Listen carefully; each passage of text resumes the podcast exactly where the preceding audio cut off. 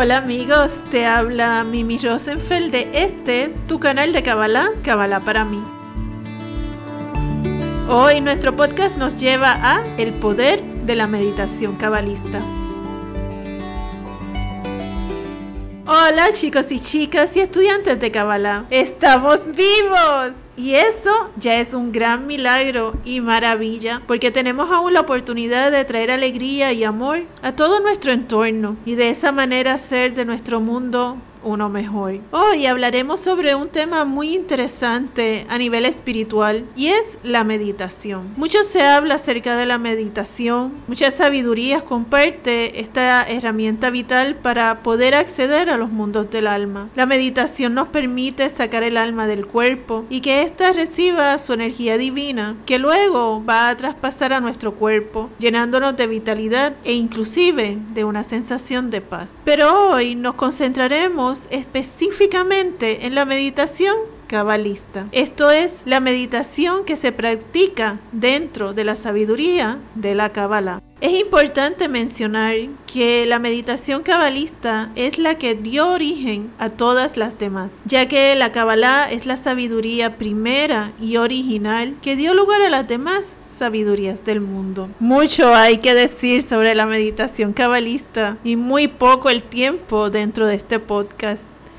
Así que voy a tratar de resumir los conocimientos que son más importantes para nosotros. Empecemos por una primera pregunta obligatoria. ¿Qué es la meditación cabalista. Es el modo que tiene el alma para conectar con los mundos superiores y de esa forma no solamente alimentarse con el influjo divino, logrando así una conexión prisna con el Creador, sino que también logra manejar las estrellas y planetas para crear sucesos de alegría y felicidad. En otras palabras, la meditación cabalista tiene la habilidad de cambiar eventos. Por otro lado, también tiene el poder de modificar nuestra naturaleza egoísta. Verás, el universo completo fue creado para que Adán se deleitara con todas las estrellas, planetas y galaxias, ya que todas ellas estaban al servicio de Adán. Y cuando él bajó a la tierra, el ángel Raciel le dio los medios de la meditación para poder conseguir sucesos favorables aquí en la tierra. Esta tecnología luego pasó a Enoch, quien fue un experto en dicha meditación, tanto así que su cuerpo nunca murió, sino que cambió la polaridad de su energía y así subió a los cielos. De la misma forma que lo hizo el profeta Elías en su momento. Tanto fue esto que son los únicos dos humanos que se convirtieron en arcángeles después de su vida en la tierra. Enoch se convirtió en Metatrón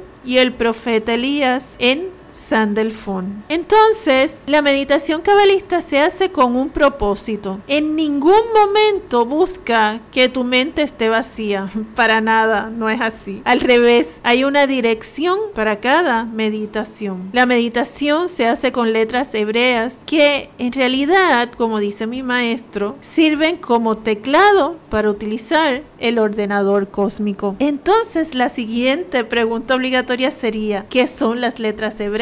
Bueno, para nada, no, para nada las podemos ver como solo letras. En realidad son recipientes de diferentes formas que albergan la inteligencia divina. Nos explica el Zohar que ellas fueron creadas dos mil años antes que el hombre y en su momento el creador se deleitaba con ellas y con ellas creó todo lo que conocemos como nuestro universo. O sea, que todo el universo está compuesto de estas letras. Por eso, cuando las meditamos, estamos dando instrucciones precisas a los diferentes planetas, soles de nuestro universo. Ellas también forman los caminos en el árbol de la vida que hay entre cada dimensión. Por lo tanto, con ellas también subimos y bajamos de dimensión en dimensión. Por otro lado, ellas son las que forman los nombres sagrados de Dios y estas letras es lo que tenemos permiso de visualizar cuando hablamos con nuestro Creador, ya que está prohibido imaginarlo como ser corpóreo. El origen de las letras viene de un mundo llamado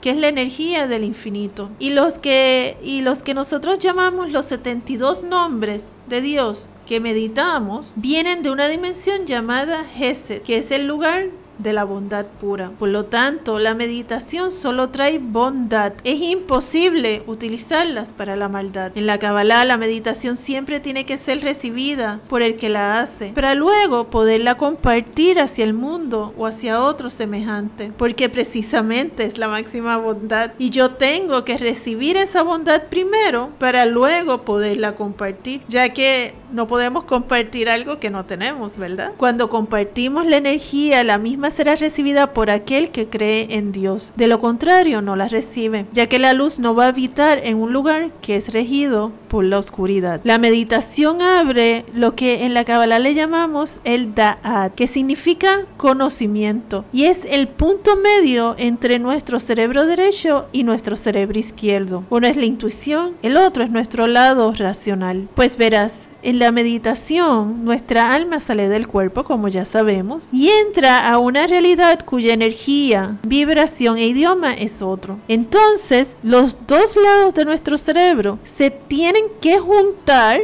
para poder entender los mensajes que se reciben en dicha meditación. Un ejercicio que sirve para abrir esa edad es hablar todo aquello que hemos visualizado y o escuchado. Es importante abrir nuestro DAD porque representa la comunicación eficiente con nuestro creador y hay veces que toma tiempo lograr abrir este canal. Para ayudar a que la meditación cabalista sea exitosa, la persona debe estudiar la Kabbalah para que pueda conocer al creador correctamente. Y en adición se aconseja lo siguiente. El hombre debe estar circuncidado, la persona debe hacer el Shabbat, vestir de blanco también es muy aconsejable y súper importante, las mujeres no pueden, repito, no pueden estar en menstruación en el momento de hacer la meditación. También sale muy bien el leer los siguientes salmos para calentar el alma. El salmo número 7, el Salmo 16, el Salmo 20,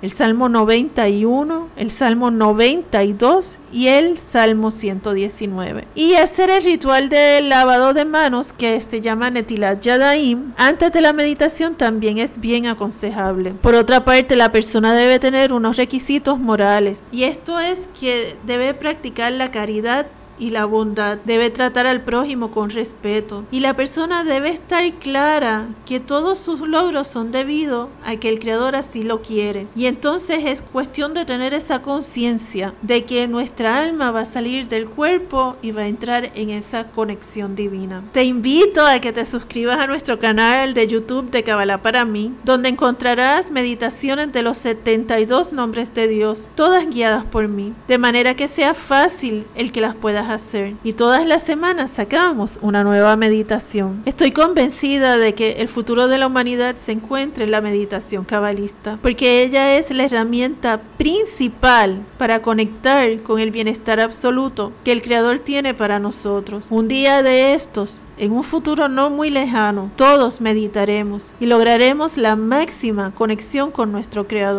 Yo te aseguro que si meditaras constantemente, verías grandes cambios en tu alma. ¿Por qué? Porque desde un principio ese fue el plan de la creación para con nosotros. Acceder llenos de la gloria de Dios a todos los universos que Él creó para nosotros. Entonces, ¿qué esperas para comenzar? A ti que me escuchas, Yudhebab te bendice para que puedas conectar con la luz verdadera. Amén. Gracias amigos por este ratito. Recuerda, el conocimiento evita el sufrimiento. Que tengas una linda noche, una hermosa tarde, una sabrosa mañana.